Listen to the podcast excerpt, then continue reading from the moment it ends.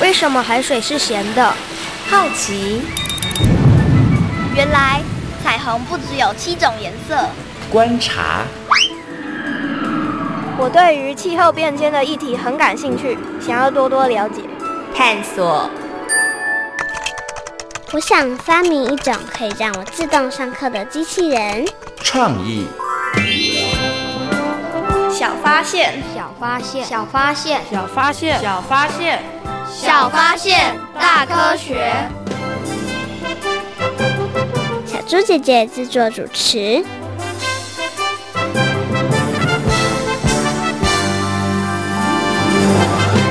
真没想到，五轮搁浅居然会对全球的经济产生影响。看来让船能顺利起航和入港真的很重要。我猜上回会出那种事，应该是船长的疏忽吧？应该不是吧？我看报道上说，应该是饮水人。饮水人那是什么工作啊？他的工作内容就是让船能安全靠港吧？这份工作很难吗？这我也不知道。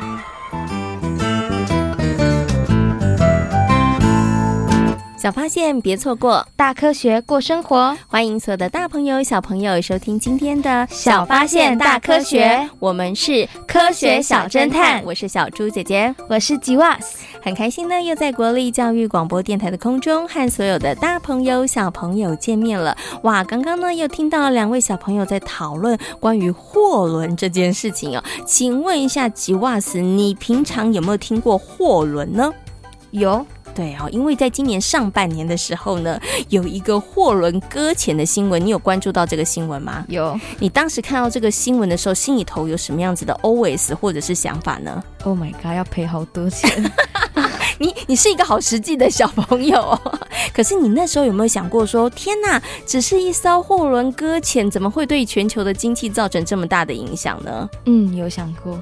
哦，对不对？这好很特别的事情哈，可能呢小朋友呢之前都没有关注到哦。不过呢，其实因为这两年疫情的关系，所以呢，哇，全球的海上呢都有好多的货轮不停的进进出出哦。那你知道货轮主要的工作是什么吗？吉瓦斯？在运货物。没错，货轮主要的工作呢就是载运货物哦。所以呢，其实呢。货轮呢，一直以来呢，也扮演了一个非常重要的角色哦。那么在今天节目当中呢，就要跟所有的大朋友、小朋友好好来讨论一下，诶，到底有谁在货轮上工作？哈，请问一下吉瓦斯，你知道有谁在货轮上工作吗？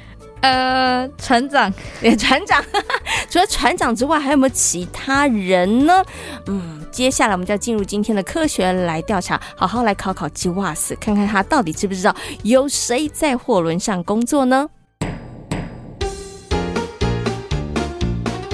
问题我调查，追答案一级棒！科学来调查。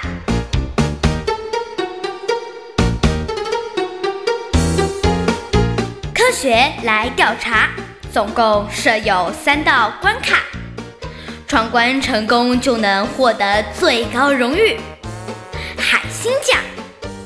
答对两道关卡者是海兔奖的得主。如果只答对一题的话，哦哦，那就请你带回海龟奖，继续好好努力。祝福各位挑战者！顺利闯关成功！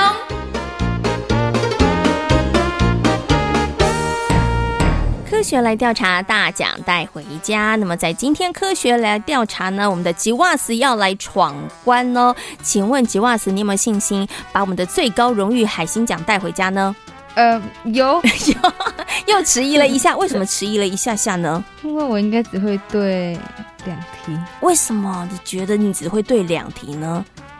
因为我对海上的东西不是很了解啊，因为对货轮上面工作的人员没有那么样的清楚哈。对，没关系，等一下呢，你可以用你的尝试，还有用你的逻辑来判断，好不好？那希望呢，今天呢，吉瓦斯可以顺利的答对三题，把海星奖带回家。虽然不一定以后会不会到这个货轮上面去工作，但是呢，我们要来了解一下，在货轮上面到底呢有哪些人在工作。好，我们马上呢来进行今天的大挑战哦。吉瓦斯准备好了吗？准备好了。好，马上进入今天的第一题。货柜船上的船员可分为甲级船员和乙级船员，请问对不对？对吧？为什么是对呢？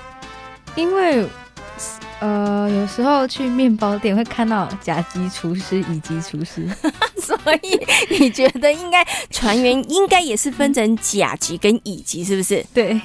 你用这个推断，我觉得好像也蛮合理的哈，但是好像又有一点怪怪的，因为面包店跟这个船上工作人员好像不太一样。但是到底杰瓦斯有没有答对呢？我们来听听看。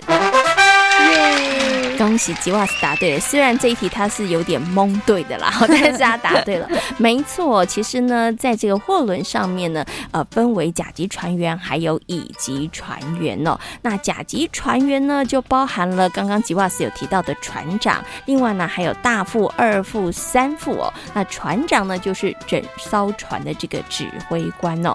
那乙级船员呢，就是指水手长啊、水手还有厨师这些人。那他们主要的工作呢，就是负责诶，包含了大家的膳食啊，还有呢甲板的设备的维修、清洁都是他们的工作哦。所以呢，在货轮上面的工作人员，没错，就是分成我们的甲级船员还有乙级船员。好，第一题呢，吉瓦斯答对了。好，那我们接下来往第二题迈进啊、第二题。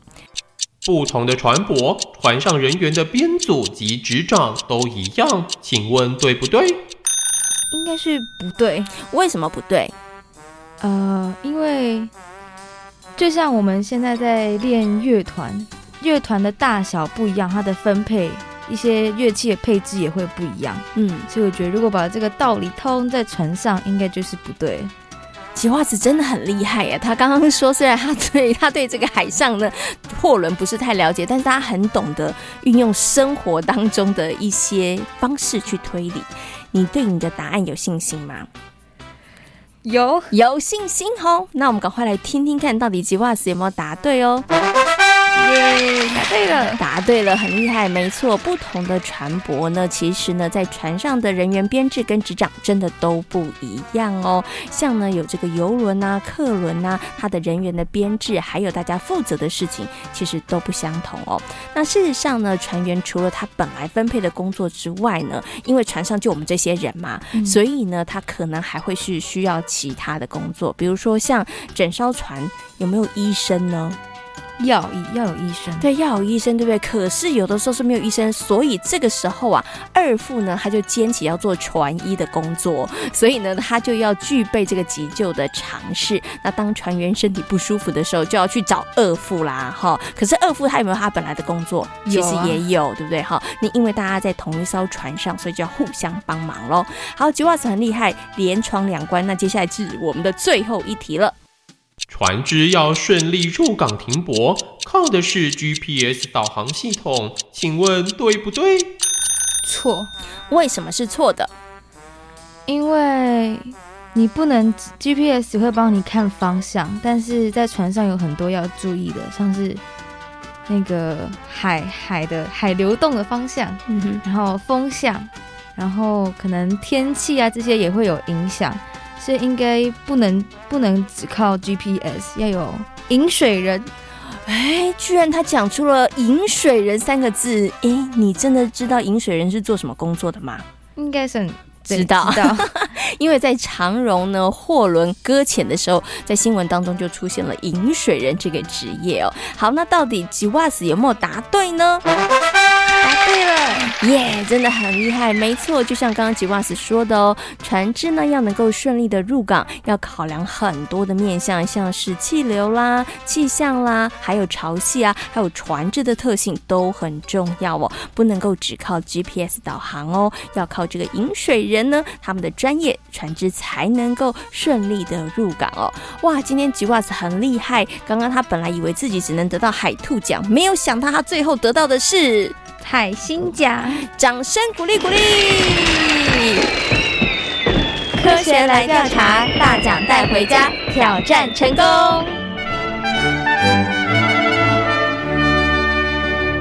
吉瓦斯呢，真的很厉害哦，得到我们的海星奖。吉瓦斯，你对于自己今天的表现满意吗？满意，满意，对不对？因为你三题都答对了。那么在今天节目当中呢，跟所有的大朋友、小朋友呢，要来讨论的就是在货轮上面工作的人员。那请问一下吉瓦斯哦，那么在今天我们刚玩了这个游戏之后，你还对于哪个部分上有一些疑虑，或者是想要多了解的呢？引水人他需要具备什么条件啊？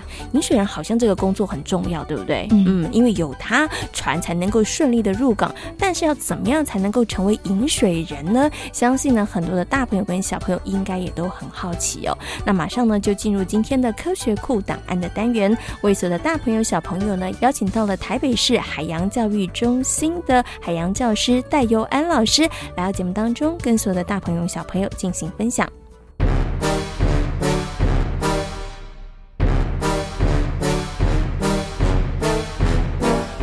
科学库档案。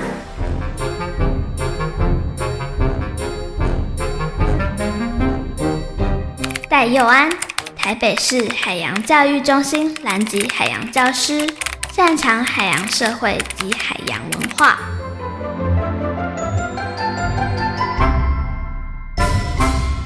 相信呢，很多的大朋友跟小朋友对于船长这份工作，你应该都有听过，不会陌生。但是你知道吗？在一艘船上，只有船长是不行的哦。那其他还有谁也在船上工作呢？在今天节目当中呢，就为大家邀请到了台北市海洋教育中心的海洋教师戴佑安老师来到节目当中，跟所有的大朋友小朋友来分享到底谁在船上工作。首先呢，先跟戴老师问声好，戴老师你好。小猪姐姐好，各位听众朋友大家好。嗯，请问一下戴老师，在一艘船上面啊，是不是不止船长，还有其他的人，还有很多其他的人？哇，小猪姐姐，你这个定义要分两种哦。你现在讲的船是我们讲的大型的货轮呢，嗯、还是小型渔船？哦，那如果是大型的货轮的话，你上面的工作人员应该就非常多了。我其实，在大型的货轮哦，有很大一一艘货轮，大概有三个足球场那么大的货轮，嗯、那它的工作人员都是有规定的。嗯，哦，像我们有时候会看到船后面不是会插不同国家的国旗嘛？对，那是因为为什么？呃，第一个就是看呃国籍之后可以规定那些人数的比例要多少。嗯，哦，很少人会挂呃台湾的旗子，是为什么呢？因为台湾的规定人数会比较多。嗯，所以简单说，船公司的花费就会比较高。嗯，像有可能一艘那么大的艘船，正常是十四个人，是，但是台湾可能要规定十五个。嗯，哦，类似这样子。那我从简单帮大家做个简单的区分吧。我们把船的船切开来看，有分成上甲板跟下甲板。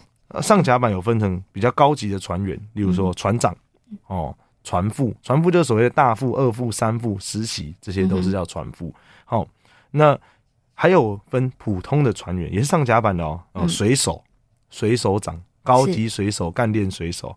好，还有还有舵工，是什么叫舵工呢？控制那个。舵的，然后船的方向。对对对，以前大家说啊，船长在开船，对，海盗船跟渔船船长是开船的，是，但货轮不是，货轮是舵工在开船哈。对，那下甲板就是我们讲的轮机，哦，有分成高级船员一样哦，有轮机长啊、大管轮啊、这些二管轮啊、三管轮啊这些的。哦，那普通船有分成机匠长最高级的，再来是电匠啊、铜匠啊，哦，产煤的水那些东西的，哦，哦，或者是负责加油的，是。这些，那再来还有一个最后一个叫事务部门，上船工作总是要吃饭嘛，嗯，要厨师，哦，甚至有些规定要服务生，是，哦，这就是这样子。简单来说，一艘货轮。这么大货轮上面的工作分配，大概就是这样子。哇，听这个戴老师讲，我发现一艘货轮上面要工作的人真的很多，而且其实每一个人都没有人是空闲的哦，每一个人他其实都分派了不同的职务。对，那刚刚戴老师有稍微介绍，就是如果把船切一半的话，就有在上甲板，还有在下甲板工作的。其实，在下甲板工作，它比较都偏重是跟机械有关的。对对对，对，就是要。怎么样让这个船它其实是安全的，然后其实是可以一直往前航行的，嗯、就是做这个维修还有检查的工作咯，对不对？好，那我们刚刚呢，就这个货轮上面呢，这些工作人员，大家大概的工作内容跟大家做了一些说明哦。可是小朋友会好奇，就是请问一下大老大老师，到底要什么样的资格，或者是他们要经过哪一些训练才能够上船呢？哇，如果小朋友未来要想走这条路的话，是不错的哦。嗯、哦，经过我们内政部的调查，哈、哦，这个船员的工作三年平均薪资有六万一千块钱，哎、嗯，其实还蛮高的哈、哦，比现在什么三十 K、三十二 K 还要高。他的薪资普遍是高的，普遍偏高哈。嗯，那为什么呢？其实就跟医做医生一样，他其实不是说你起薪多高，而是因为他工时很长，嗯，所以换算下来薪水很高。好，你不可能在船上工作，说，哎，我工作一两天就要下船嘛？不可能，除非你是近航的，正常远航都是六个月、八个月这样子。哦，所以他们在船上工作都是二十四小时不用休息的吗？哦，没有，他也像轮班制啊。哦，如果你是三副。或是比较菜鸟的船员，你可能轮的时间就比较不好。嗯，哦，那船长当然是负责画海图啊，或者是指定方向等等的。但是船长也是要负所有、几乎所有的责任啊。嗯，好，那如果小朋友想要当船员的话，有没有办法？有啊，台湾有非常多海事学校，什么台北海洋科技大学啊，哦，那高雄海洋科技大学啊，或是如果你念这些科技学校，或是以前讲的技术学院的话。你可以当乙级船员，就是可以当轮机啊这些。当然你要考过国家考试。嗯哼。那如果你想当甲级船员，就是当上甲板的高级，就是船副、三副、二副、大副，未来升船长这些的，你必须念海洋大学，嗯，呃的特定科系，例如说商船系啊等等的。你毕业之后考过船员，哎，考过那张证照，你就有资格去呃海上海海事海事船业应征工作。哦。是，哦、嗯，不是你有这样就一定可以，是你可以去应征工作，是，就跟我当老师，我教师证是最基本的配备一样。嗯所以原来在这个货轮上面工作的人，他们也都是要证照的，对，对不对？那政府也有补助哦，例如说，如果你说我没有念这些学校，我可不可以当上船工？可以。也有一些民间单位会开这种课程，你去上完之后，一样要去参加考试。嗯，那过了一样可以上船。嗯，嗯，OK，好。所以呢，小朋友，如果啦，你希望有一天你可以呢成为船长啊，或者是呢可以在船上工作的话，其实刚刚戴老师有提供了一些这个建议跟方向哈。因为在台湾其实也有一些学校，它专门就是在培养这样的人才。但是呢，就是你学到专业之后，还是要通过国家的考试之后，然后刚好呢也有这样子的职缺。那你就有机会可以到船上去工作了。嗯，那其实我们今天提到这个在货轮上工作的这些人呐、那小猪姐姐啊，接下来要花一点时间请这个戴老师来讲，就是我们最近呢刚好看到这个长荣的 货船呢，货轮呢，结果哎。他卡这个搁浅了，对不对？然后大家就想说是谁的错？是谁的错？这时候就冒出了一个这个工作名字，叫做饮水人。小朋友想说，饮水人是什么啊？饮水人这个工作很重要吗？为什么货轮搁浅跟他有关系呢？好，那最近这个议题闹得沸沸扬扬了哈，在苏伊士运河，对不对？嗯，那我老师老师先问大家一个问题，因为老师最近大概被问了超过两百次吧？哎，那个长荣的船是我们国家的船哎。如果撞到那个苏伊士运河卡住，那长荣要不要赔钱？不用啊，哈，不用。因为简单来说，就像我今天把一台车租给你，你开车之后你出车祸，我是租赁公司，我要赔什么钱？嗯，不用嘛，你当然负全部责任啊，而且保险公司也要赔偿。就是租车的人，租车人当然是要负责任。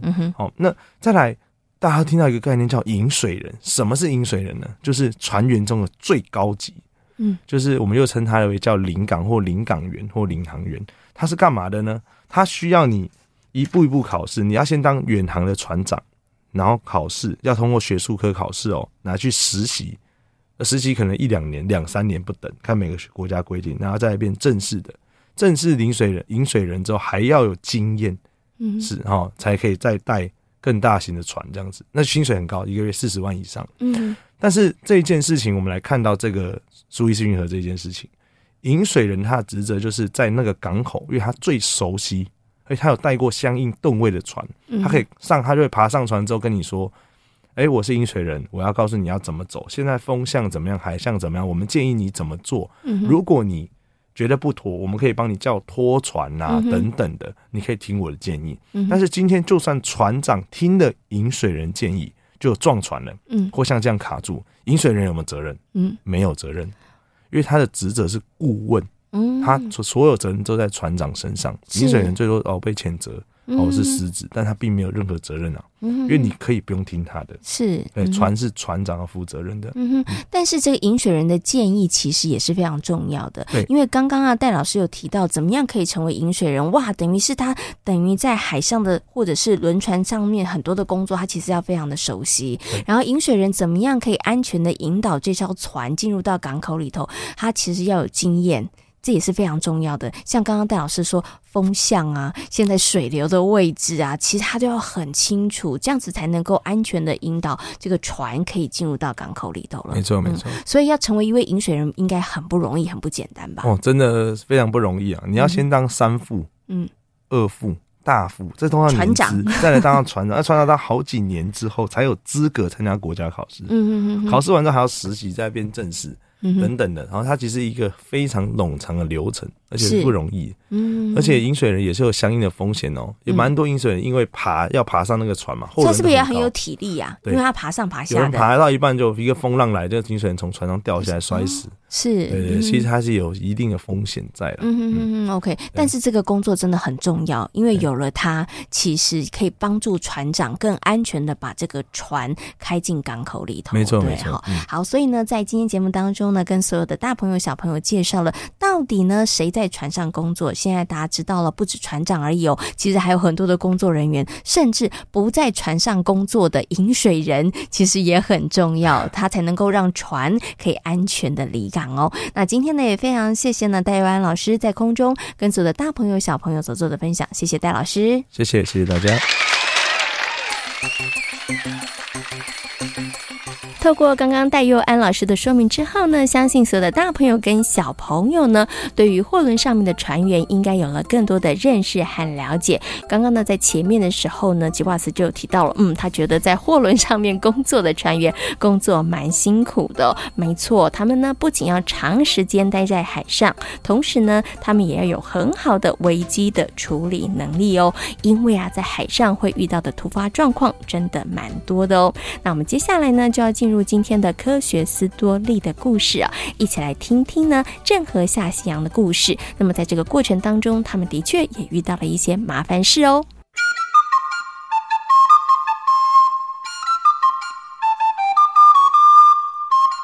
科学斯多利。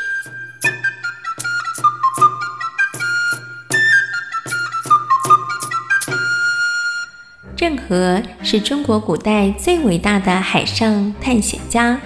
郑和原本并不姓郑，而是姓马，名叫做三宝。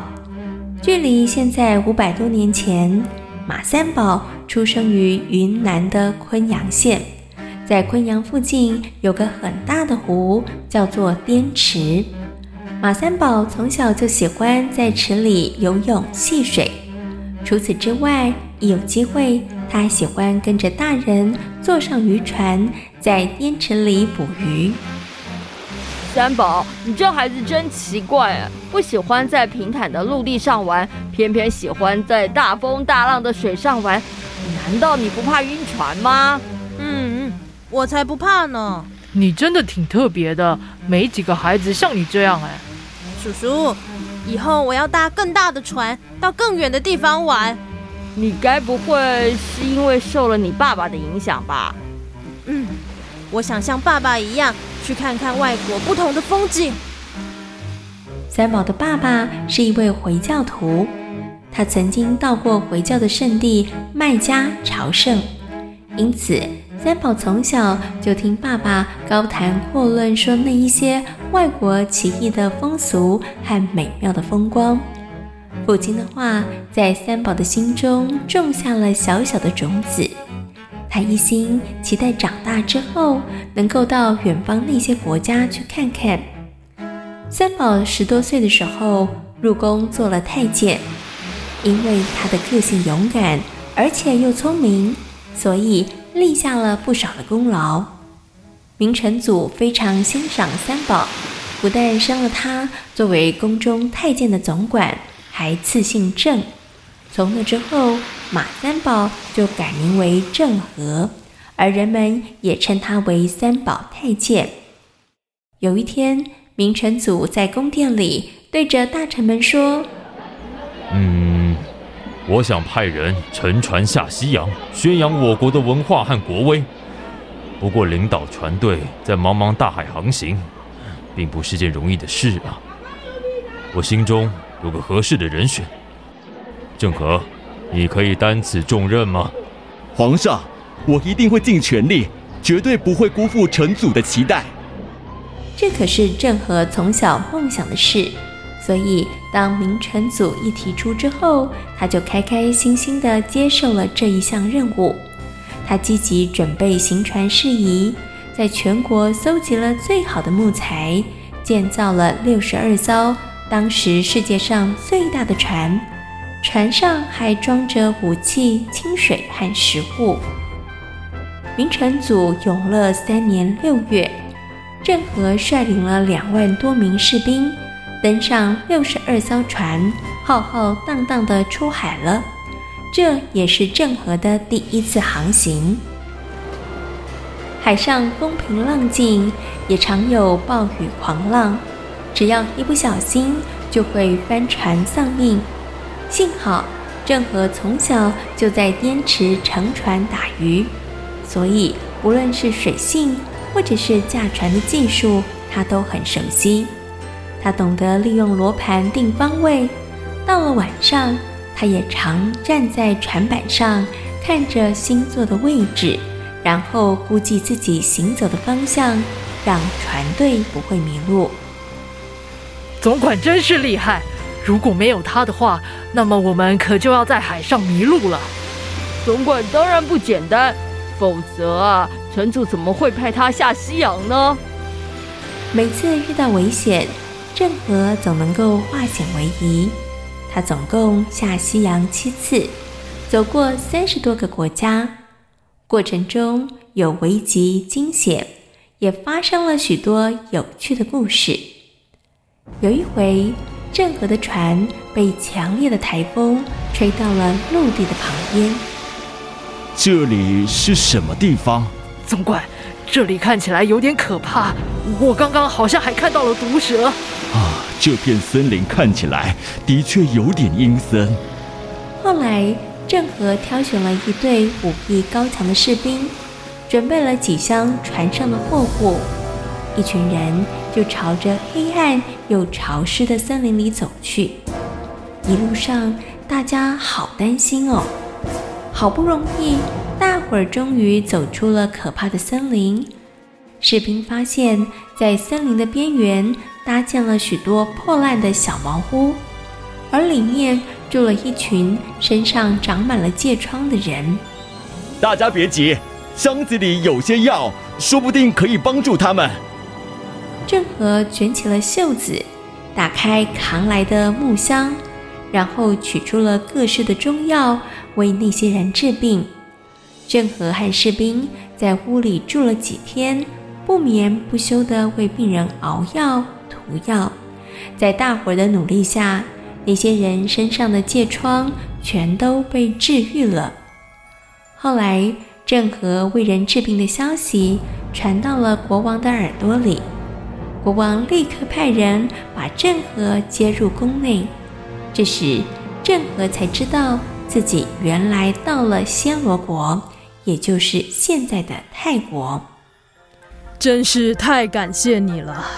您别客气，这回能顺利治好那些人的疥疮，全都是靠我们中国的中药。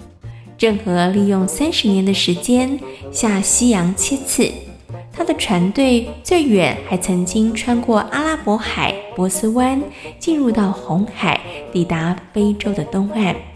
这在五百多年前来说，可是很了不起的记录呢。